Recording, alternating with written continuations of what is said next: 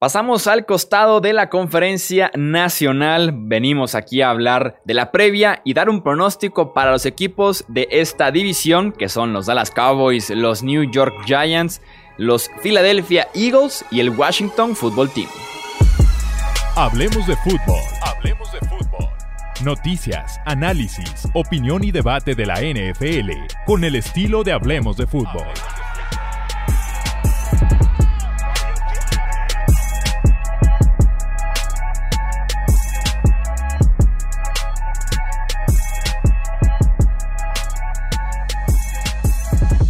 ¿Qué tal amigos? Bienvenidos a un episodio más del podcast Hablemos de Fútbol. Yo soy Jesús Sánchez y es un placer estar aquí con todos ustedes para seguir hablando de fútbol, seguir hablando de NFL y claro, seguir con nuestras previas y pronósticos de cara a la campaña 2020. Como han sido en las otras ediciones, me acompaña mi amigo Alejandro Romo para justamente analizar ahora a estos cuatro equipos. Romo, bienvenido nuevamente al podcast.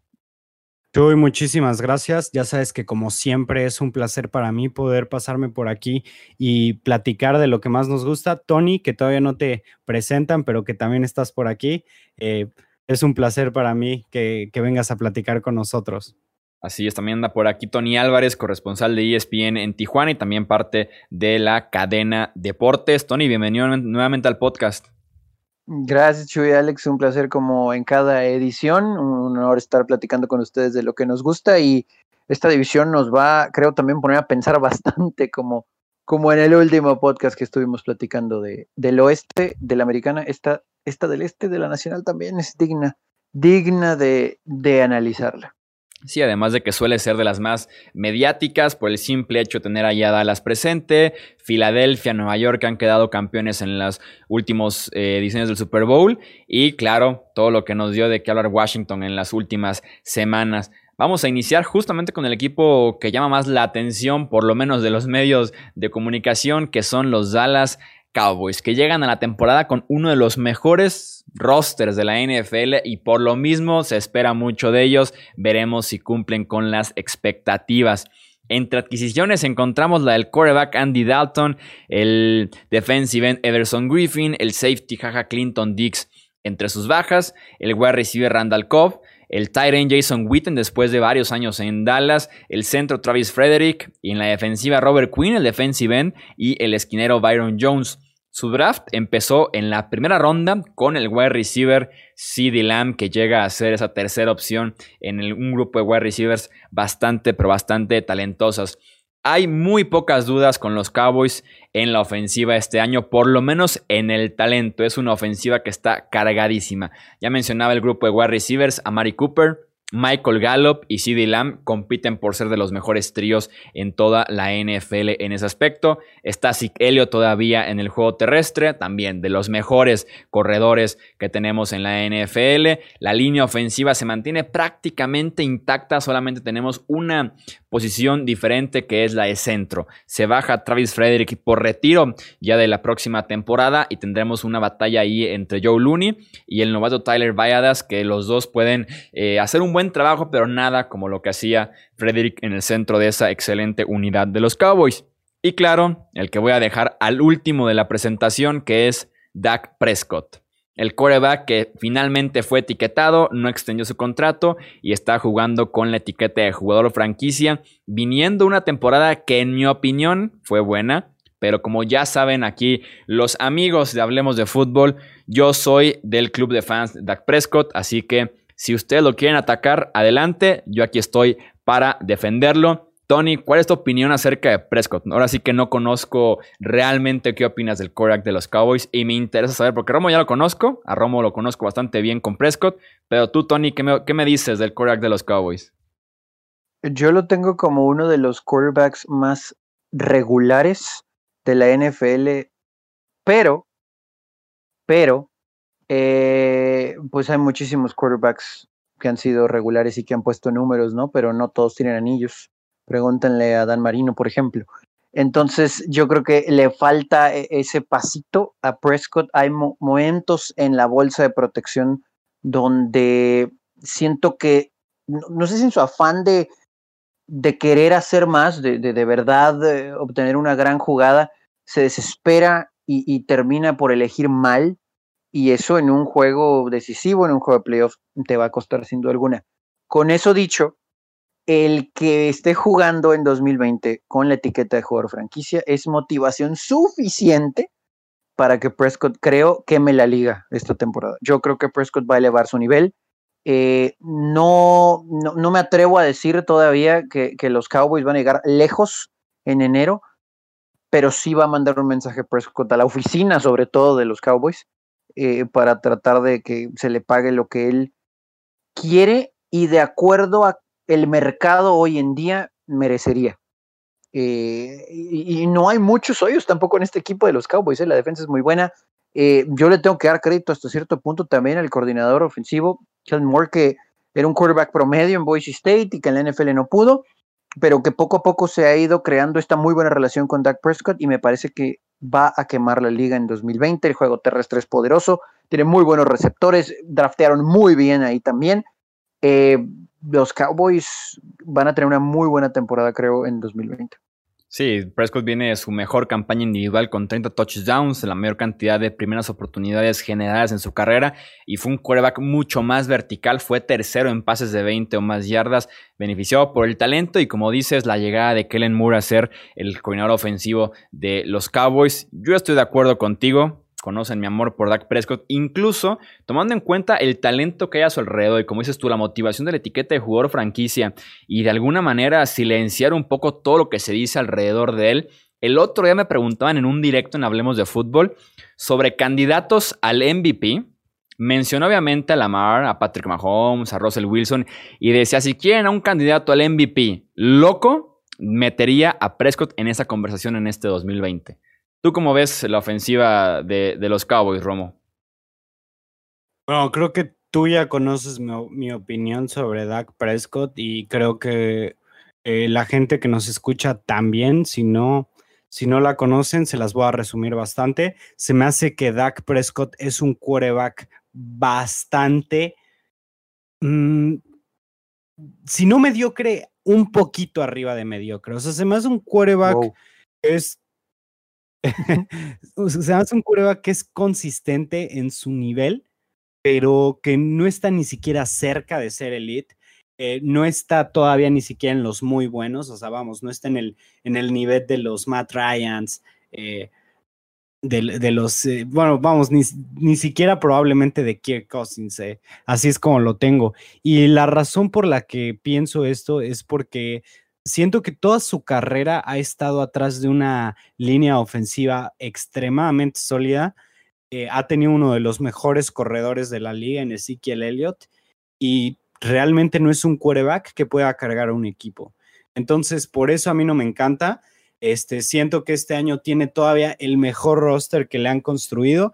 La única posición que me llama un poco la atención en ese equipo, que, que siento que no está en su mejor nivel es la posición de tight end. Eh, siento que no hicieron absolutamente nada como para poder, mm, digamos que expander el rol que, el que tiene en la ofensiva. Pero bueno, en cuanto a los receptores, probablemente tengan uno de los mejores tríos del NFL entre Cooper, CD Lamp y Michael Gallup. Entonces creo yo que este es el año para que Dak Prescott muestre si va a seguir siendo un quarterback bueno a secas, si va a dar el salto o qué va a pasar. Sí, lo que sí estoy de acuerdo es con Dak un poco más de consistencia, por lo menos, semana a semana. Sí, es, es consistente, pero en su nivel, ¿sabes? O sea, no es un quarterback que, en el que puedas confiar. O sea, el roster que traía el año pasado, por ejemplo, yo te puedo decir, eh, con ese mismo roster, Russell Wilson los tendría 12-4, 13-3, tranquilamente. Con Dak Prescott quedaron 8-8. Entonces es ahí donde yo siento que le, le, hace falta, o sea, no es un quarterback en el que puedas confiar un equipo, no es, no es un quarterback estilo Tom Brady, estilo Peyton Manning, que carguen a los equipos, o, Andrew Locke, vamos, no es de ese tipo. Y yéndonos al lado defensivo de los Cowboys, eh, me gusta me gusta bastante el equipo. No sé si soy fan de su defensiva secundaria. Eh, lo platicamos alguna vez que tú tienes a Chidobe Agusie como uno de los posibles jugadores a dar el salto a, a ser un jugador muy bueno. Y es probable que sí, de hecho, desde 2017 es el jugador que más incompletos ha forzado. En cuanto a lo demás, me gustan bastante los Cowboys. Me, gusta me gustó bastante la adquisición de Hashon Clinton Dix. Y me gusta Xavier Woods, que me parece sorprendente que un, jugador de sexta ronda se haya solidificado así como, como Woods lo ha hecho en su carrera en la NFL. Ya este es su cuarto año y muy probablemente lo vayan, lo vayan a tener que extender pagándole bastante justo a Woods porque se lo ha ganado. Y en cuanto a la posición de linebackers, probablemente estén en la mejor situación los Cowboys, teniendo a Leighton Van Der Esch. Eh, y probablemente el año pasado no fue no fue tan bueno como su temporada de novato, pero aún así me gustó bastante. Tienen a Jalen Smith, una, una, historia bastante interesante en la NFL, y tienen a Sean Lee, que es un linebacker que cuando se mantiene sano es de los mejores en la NFL. Sí, la defensiva está completa, por lo menos en el front seven podemos destacar los linebackers que ya mencionas. Everson Griffin fue un robo en la agencia libre hace apenas unas semanas contratado. Ojo con tackle defensivo porque se lesionó Gerald McCoy y tienen por ahí un par de dudas porque no hay muchas personas, no hay muchos nombres para rellenar justamente esa posición.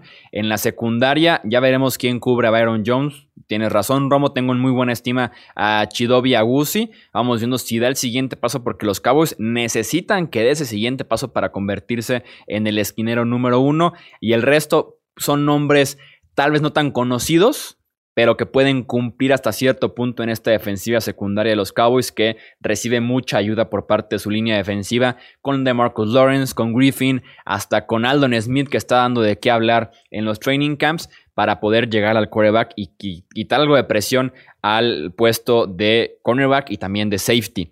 Eh, con los Cowboys este año en los pronósticos, ¿cómo los tienes tú, Tony? Y por ahí, capaz que hasta firman a Earl Thomas, ¿eh? que les pudiera ayudar un poquito en la secundaria luego de que los Rams lo dejan en libertad. Eh, a pesar de que creo sí va a tener un temporada un Dak Prescott, pues los Cowboys siempre encuentran formas de perder, ¿no? También, digo, tanto hablamos de mis Chargers históricamente, los Cowboys están igual, ¿eh? No, no, no hay manera de negarlo. Mm, creo que van a... Y, y, por alguna razón esta división siempre está cerrada, pero a la baja, no a la alta creo que este año los Cowboys ganan 10 juegos. 16 van a terminar el 2020. ¿Tú cómo los tienes, Romo? Igual que Tony, 10-6 me parece un número bastante entendible, porque como lo dijo exactamente, encuentran maneras de perder, pero siento que tienen a un mejor coach en Mike McCarthy de lo que tenían en Jason Garrett. Y siento que su roster, a pesar de que el año pasado era uno de los mejores, este año todavía es mejor que el año pasado. Entonces va a estar muy, pero muy interesante este, eh, este año para los Cowboys. Entonces voy con 10-6 también. Yo los tengo con 11 victorias y 5 derrotas. Sí encuentran formas de perder, pero creo que muchas veces esas formas se llamaban Jason Garrett, ya que no está en la organización. Deben de mejorar por lo menos un poco en las decisiones que vienen desde la lateral. Hablemos ahora de los New York Giants, este equipo que oficialmente le puso un cierre a la era de Eli Manning, que se retira como miembro de los Giants, así como también hubo un cambio en la posición de head coach, sale Pat Shermer y llega Joe Judge. Entre sus adquisiciones de esta agencia libre están la del Ronnie McDion Lewis, el linebacker Blake Martínez, el tackle ofensivo Cameron Fleming, así como el esquinero James Bradbury. Sus bajas, ya mencionaba la de Eli Manning, el, quarterback, Cody Larimer, el wide receiver, los linebackers Dion Buchanan y Alec Ogletree. En el draft fueron en el top 5 por el tackle ofensivo Andrew Thomas, que va a tener que ser el tackle izquierdo de este equipo a raíz de que Nate Solder optó por no jugar la próxima temporada para cuidar su salud. Tenemos, creo yo, de una ofensiva talentosa, creo que podemos pasar incluso a otra. Lástima la línea ofensiva de los Giants que puede limitar el potencial que tiene esta ofensiva, pero por lo menos en números en cómo puedan montar todo un circo, tanto terrestre como aéreo. Confío en el talento que tienen estos gigantes este año. Saquon Barkley, de los mejores running backs que tenemos en la NFL, y finalmente está sano. Ivan Ingram, el Tyrant, también muy talentoso, muy joven todavía, con potencial alto, que también vuelve de lesión en este caso. Y un grupo de wide receivers que se complementan bien entre ellos. Slayton para estirar el campo, Shepard en el slot es una máquina, y Golden Tate que consigue muchas yardas después de la recepción.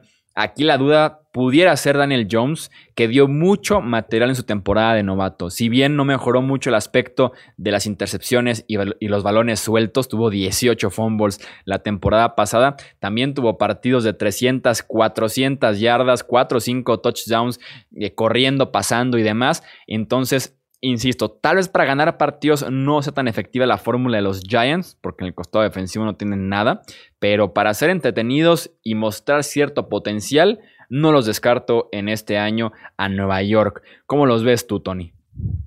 Sí, algo similar a, esa última línea que acabas de, decir, Chuy. O sea, eh, Daniel Jones ha, mejorado. Eh, obviamente cuando tienes a Saquon Barkley y a receptores Sterling Shepard que ha madurado, y Golden Tate, que es un veterano, pero que todavía tiene mucho, mucho que ofrecer. Y también me atrevo a decir que hasta los tight ends de los gigantes son, son elementos muy interesantes, eh, sobre todo con Evan Ingram. Este equipo de gigantes a la ofensiva sí puede poner muchos puntos. El problema es que puede perder juegos 39-38, ¿no? Y ahí es donde, donde no, no podemos decir que hay un avance de ese lado del ovoide con un equipo que tiene una ofensiva interesante. Jerville Peppers es un buen esquinero, perdón, un buen safety, pero no, o sea, no hay manera de, poder cobijarlo como para que él brille y de verdad demuestre su, talento. El resto de la, de la, defensa es como pedacera, ¿no? Lo que tiene el equipo de, gigantes. Eh, Dexter Lawrence, pues es un jugador interesante. Eh, híjole, Leonard Williams, pues nomás cambió de equipo, ¿no? Eh, pero ahí se mantiene en Nueva York a escala veo similares a Jets y Giants, pero Giants con mucho mayor potencial ofensivo, pero nada que ofrecer a la defensiva. Este equipo va a sufrir mucho.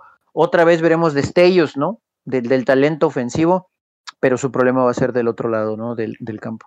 Sí, lo de, lo de, Leonard Williams es ya hasta un robo descarado. Se quedó con la etiqueta de jugador franquicia y sigue sin producir realmente como debería hacerlo por su pick del draft, ahora por su salario. Y si Dexter Lawrence tal vez como el mejor jugador de esa línea, incluso de ese front seven en general, tiene varias piezas interesantes, por lo menos la secundaria, ya mencionabas a Peppers, está el novato Xavier McKinney, el esquinero de agencia libre James Bradbury para ser el número uno de esa defensiva, pero como dice, son como piezas muy aisladas que pueden ser de renombre, más no de mucha producción.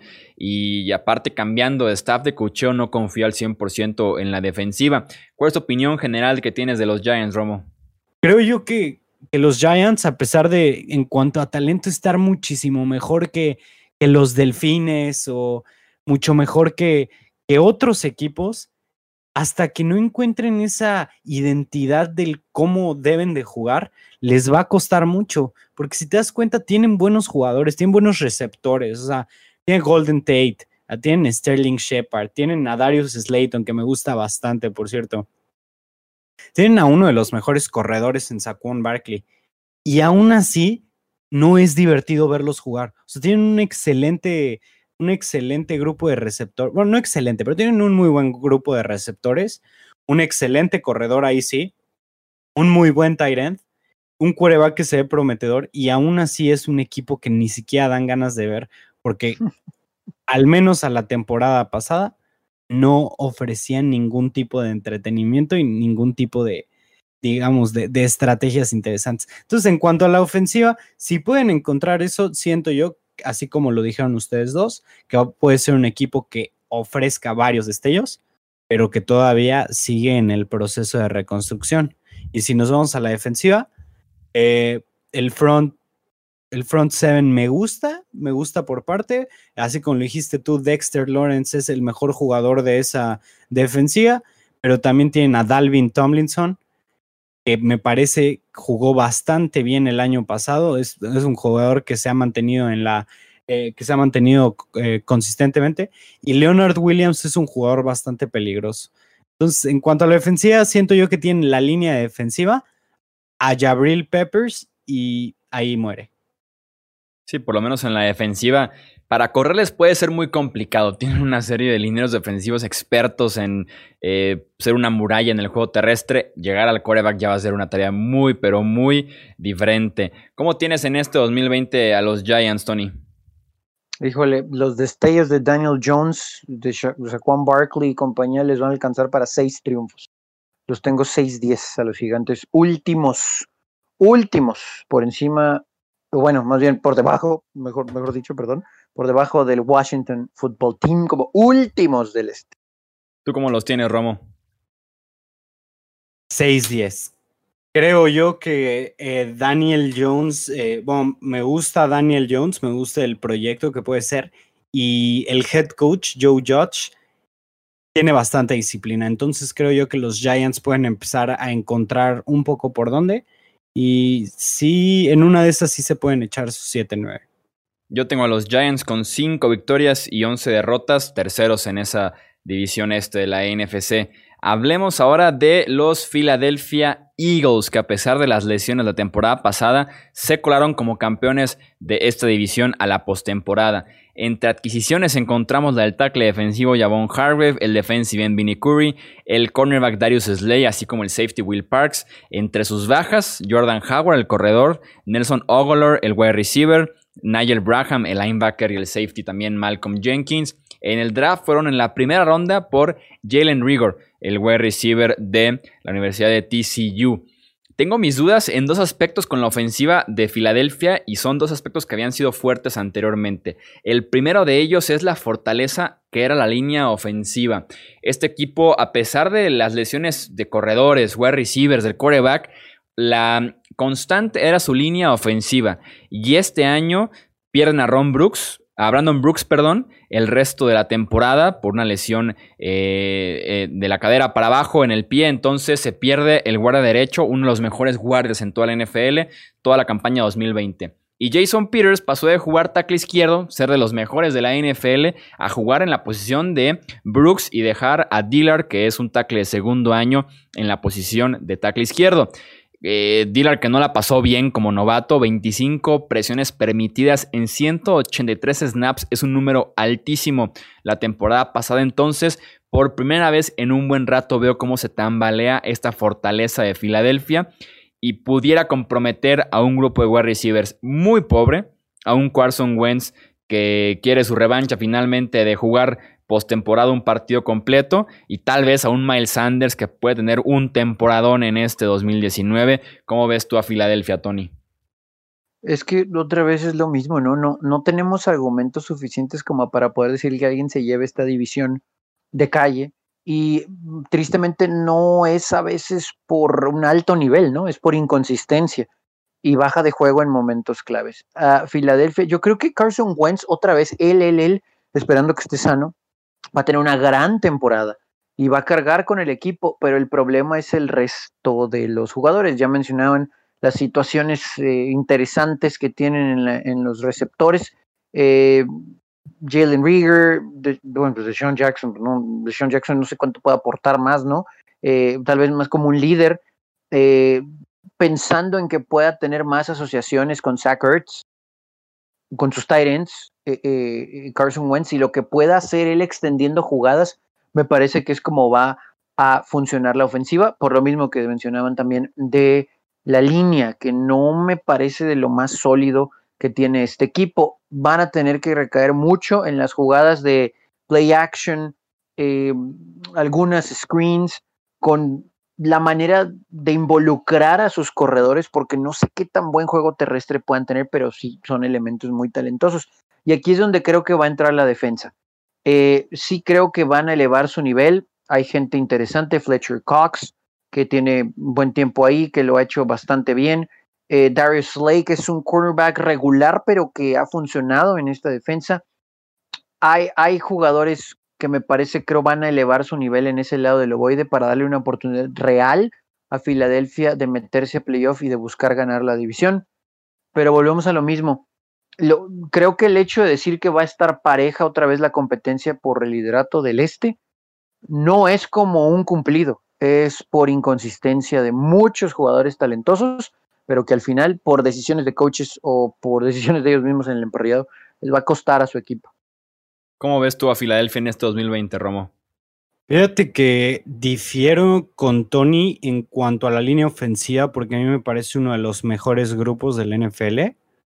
Eh, me parece que están bastante, bastante bien. De hecho, tienen eh, cuatro jugadores de esa línea eh, pertenecen al top 20 en su posición según Pro Football Focus y siento yo que es por ahí por donde pueden hacer algo, porque si nos vamos en cuanto a, los receptores, a, la ofensiva, no siento que estén en una buena posición. Tienen a Deshaun Jackson, que es un receptor que se le conoce como boom or bust, que te puede o te puede hacer un juego de tres touchdowns y 170 yardas o, o se puede desaparecer o se lesiona con cualquier cosilla, entonces es un jugador muy irregular.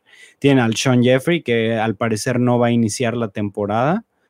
Este y a un, a un novato en Jalen Rigor que se ve algo prometedor, pero pues bueno, al final de cuentas la posición de wide receiver es una de las más difíciles a ajustarte del cambio de, colegial a la NFL. Entonces siento que a la ofensiva se van a ver bastante limitados a su grupo de tight ends y a lo que pueda hacer Miles Sanders, eh, más que nada recibiendo el balón. En cuanto a la defensiva secundaria es donde hay problemas. A mí se me hace que le dieron muchísimo dinero a Darius Slay, dinero que no merecía realmente este año. Y me parece bastante sorprendente que haya, haya gente que lo considere como uno de los mejores cornerbacks, porque realmente yo no lo veo ni siquiera adentro de los 20 mejores del NFL. Sí, ya pasó la mejor época de Darius Slade, pero por lo menos se, movieron. Era urgente hacer algo con esa posición de esquinero en Filadelfia.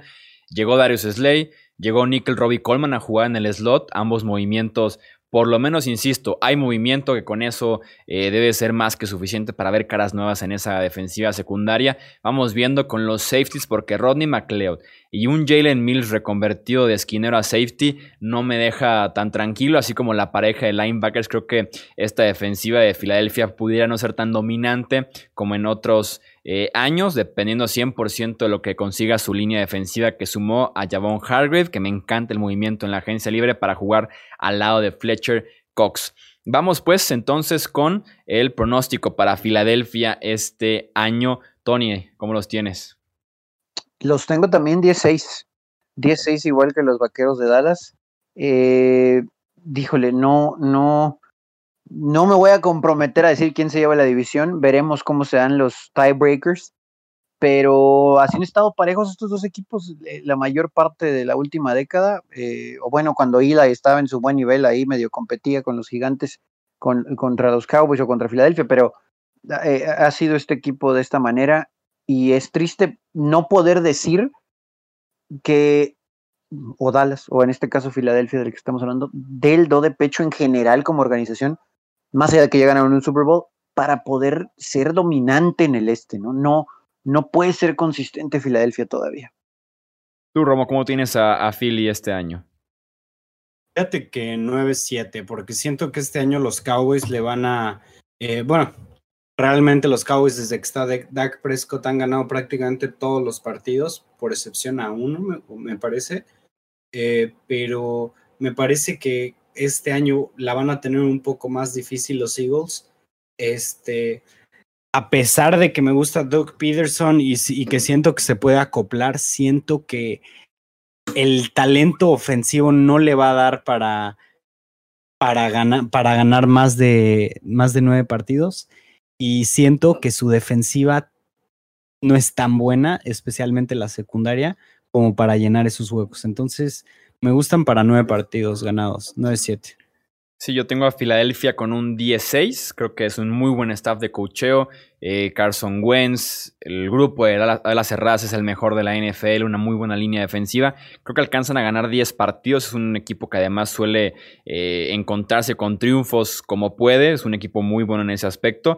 Pero sí los tengo como segundos en la división. Creo que Dallas se lleva esta división este de la NFC.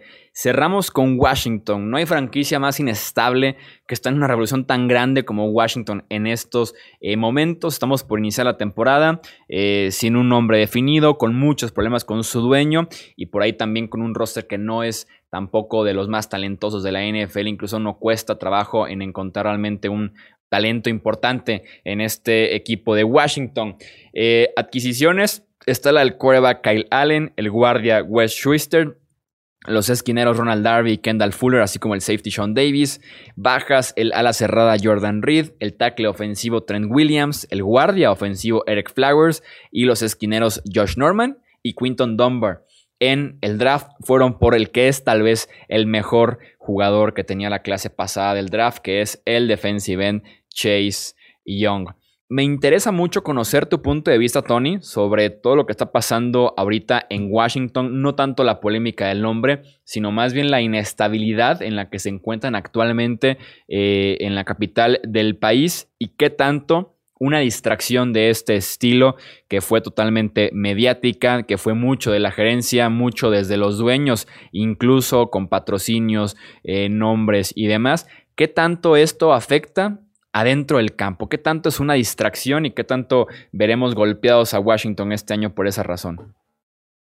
Sí, es una distracción, sin embargo, creo que van a envolverse en esa bandera eh, para tratar de, mandar un mensaje y, al final puede ser algo positivo. Eh, espero no se malinterpreten mis palabras, tampoco estoy diciendo que van a ganar 12 juegos, ¿no? Este equipo tiene muchos problemas de talento eh, y ahorita que nos dabas los nombres de, las adquisiciones, digo, hay, gente que tiene ahí un rato, por ejemplo, Ryan Kerrigan es un buen jugador, es un sólido jugador, pero sí me parece que eh, cuando ves a la secundaria con un hombre como Landon Collins o inclusive la llegada de, Kendall Fuller, eh, pues son jugadores de complemento y así lo han sido, ¿no? Más allá que Landon Collins en su momento fue considerado como un líder en, en, Nueva York, no, no lo, no, lo, no lo ha sido, eso es una realidad. Y llega también Thomas Davis, por cierto, de Chargers. Es un veteranazo que juega muy bien contra la carrera, pero no puede estar en el campo en la mayoría de las jugadas. Cuando tu mejor jugador a la defensiva es tu novato, que lo vale, Chase Young, estás en serios problemas, porque nadie en nivel se le acerca a Chase Young. Veremos cómo le va a él. Eh, seguramente al principio no le prestarán tanta atención los linieros ofensivos, pero conforme avance la temporada, va a traerlos tanto que creo que va a tener por ahí a dos hombres con él. Chis Young es el mejor jugador tal vez del equipo y por mucho el de la defensa. Y en la ofensiva hay poco que comentar, ¿no? Eh, es triste, pero, pero aquí no me voy a tardar mucho. Eh, Adrian Peterson, el veteranazo Adrian Peterson, pues sigue siendo un hombre productivo para un equipo como Washington. Y la situación de los mariscales de campo creo que Tony Haskins entendió que se tenía que poner a trabajar y concentrar, que inclusive, por cierto, hasta propuso ¿no? un nombre para el equipo, que creo que ha sido de lo más inteligente que ha hecho en su corta estadía en Washington, eh, porque en el terreno de juego no lo hemos visto, pero sí se ha concentrado en trabajar. Aún así, creo que veremos a Alex Smith, mm, tal vez no arrancando la temporada, pero sí lo vamos a ver en el terreno de juego como titular en algún punto de la misma. Y eso habla de la inestabilidad que tiene esta organización en general aunado tal vez también a los problemas que tenga eh, como distracción misma que comentaba Chuy, lo del coach Ron Rivera, ¿no? Que más allá de sus, de sus concentraciones para diseñar jugadas, para enseñarle más cosas a Tony Haskins y al resto de la ofensiva, más allá de que él sea un coach en teoría, en términos generales defensivo por su historial, eh, ahora tiene este problema, ¿no? También estar involucrado con lo del nombre y demás situaciones extra emparrillado eh, tiene este problema de cáncer, ¿no? Que esperemos que salga, que comentó que, con tratamiento, que se detectó en una situación temprana, estará fuera de peligro y, va a seguir entrenando. Pero es una, es una losa muy pesada para el coach Ron Rivera, tiene muchas responsabilidades con un roster con muy poco talento. Pobre, pobre, pobre Washington Football Team, porque creo que ya por ahí dije el nombre eh, eh, hace un momento, que ya, no, que ya no pertenece a esta organización. ¿no? Sí va a ser un año muy, muy difícil, que va a ser más emotivo por otras situaciones que por marcadores finales en los juegos. Sí, este año para Washington es poner el reloj en cero, resetear y volver a empezar para 2021. Sentar una base, ver qué jugadores eh, valen la pena, ver qué jugadores se pueden quedar para la reconstrucción literalmente total del equipo, porque viene hasta de la gerencia, viene hasta tal vez del dueño y de la identidad que tiene este equipo. ¿Cuál es tu análisis de Washington este año, Romo? probablemente son el equipo menos emocionante en la NFL actualmente. Y bueno, no, no probablemente, son el equipo menos emocionante actualmente. No tienen prácticamente nada de talento, o sea, tienen por ahí uno que otro jugador pero muchas de sus selecciones de primera ronda se me hacían buenas selecciones en su momento y simplemente no han, o sea, no han jugado para lo que se esperaba de ellos. En cuanto a la, a la ofensiva, Terry McLaurin me parece una excelente selección. Que se lo hayan llevado a él en tercera ronda me parece completamente un robo, una excelente selección. O sea, 10 de calificación a eso. Pero fuera de eso tienen poco talento alrededor. O sea, vamos, como Adrian Peterson en el 2020 puede ser tu running back titular. Y no me malinterpreten porque toda mi vida fui muy fan de Adrian Peterson, pero ya tiene que 14 años en la liga, o sea, ya, ya es tiempo para él de que se mueva. Y lo más sorprendente es que los Redskins no han encontrado un running back que, que pueda ser, o sea, que, que pueda ser lo mejor que un veterano de 13, 14 años. ha sufrido incontables lesiones. me parece que, que, son un equipo así como, como, como Tony lo dijo, de mucho complemento. O sea, tienen jugadores, tienen están llenos de jugadores que son jugadores complementos. Lo positivo es que se fueron en la dirección correcta en Ron Rivera, porque Ron Rivera es un tipazo, es el head coach que quieres para, o sea, para manejar en cuanto a vestidor las cosas que están pasando actualmente en Washington. Y también siento que es el head coach indicado para reconstruir un equipo. Sí, un equipo que está en busca de una identidad, tanto fuera como dentro, el emparrillado, lástima lo que pasó con Rivera, a ver que si realmente puede estar la temporada al 100%, si se pierde algunos partidos, ahí está Jack del Río para ser el head coach interino. Un jugador muy importante para este 2020 sí o sí va a ser Dwayne Haskins, este coreback que debe demostrar algo si se quiere quedar para 2021 con la franquicia un tercer año eh, como parte de este equipo de Washington. Con línea ofensiva buena, con una muy buena bolsa de protección, Dwayne Haskins puede ser un muy buen quarterback como lo fue en Ohio State. Aquí el problema es que hay muchas dudas en tackle izquierdo, en guardia izquierdo y en tackle derecho. Realmente las posiciones sólidas es centro y guardia derecho, entonces eh, mm, Haskins en el tráfico, Haskins con presión, la verdad no me gusta mucho. Y más cuando tienes nada más a Terry McLaurin como tu wide receiver número uno cantadísimo. Detrás de él no hay mucho más. Ni en receptor, ni a la cerrada, ni corredor para recibir pases. Entonces va a ser complicado eh, tener una evaluación real de Dwayne Haskins en la que pudiera ser muy rápido, pero pudiera ser su última oportunidad en la NFL, por lo menos con este equipo de Washington. En la defensiva, como decían, muy cargado eh, la línea defensiva con talentos de primera ronda, incluyendo a Chase Young, que va a ser una bestia como novato, y poco más que eh, confiar en ese costado defensivo. Hay dos esquineros por lo menos interesantes, que es Kendall Fuller, que triunfó fuera de Washington en Kansas City y ahora regresó en la agencia libre de Washington. Y está Ronald Darby, que por momentos ha mostrado ser un buen esquinero, pero ya hace rato que no lo vemos realmente a un buen nivel cuando estaba realmente con Buffalo y un tiempo también con Filadelfia. Momento el pronóstico para este equipo de Washington. ¿Cómo los tienes tú, Tony? Híjole, no sé de dónde, creo que con más corazón que otra cosa. También van a ganar seis juegos, igual que los gigantes. Los tengo seis días, no sé cómo. Le, tengo que dar el beneficio de la duda a Dwayne Haskins como para ganar seis juegos. Eh, o, inclusive la historia, la que bien puede ser la historia del Comeback Player of the Year, si se concreta con, un buen número de encuentros. Alex Smith, él también tiene la experiencia suficiente si las cosas no salen con Askin para poder eh, ganar algunos juegos. Y el coach Ron Rivera, creo que va a ser más eso y motivación y que la gente eh, los motive a ellos mismos de alguna otra manera por las redes sociales, porque no sé cuántas personas puedan entrar de verdad al final de temporada eh, en total al estadio pero sí los tengo encima de los gigantes, que eso ya es mucho decir, eh, con el mismo récord, pero en tiebreakers, a los Washington Football Team, perdón, creo que volví a decir casi, el nombre Casi se venía. Yo creo que Alex Smith, si llega a jugar, va a ser por ahí un par de snaps de forma como conmemorativa y no descartaría el premio el regreso del año igual, de más que por. Sí, más que por mérito en el campo, el hecho de que haya vuelto una lesión tan grave de la infección y demás, creo que no lo descartaría, pero no lo veo en el campo jugando snaps significativos para Washington este año. ¿Cómo los tienes tú, Romo? 3-13 en un escenario optimista. Yo también tengo a Washington con récord de 3-13. Fíjate, 3-13, 4-12, un escenario optimista. Me parece que están en buenas manos eh, para reconstruir, pero están todavía muy lejos de, de, hacer algo relevante. Entonces, tres ganados me parece indicado para empezar esto. Saben que no descartemos a Kyle Allen, ¿eh? En una de esas, digo, si Haskins no funciona y Smith no está físicamente listo, pues Ron Rivera conoce a Kyle Allen, así que.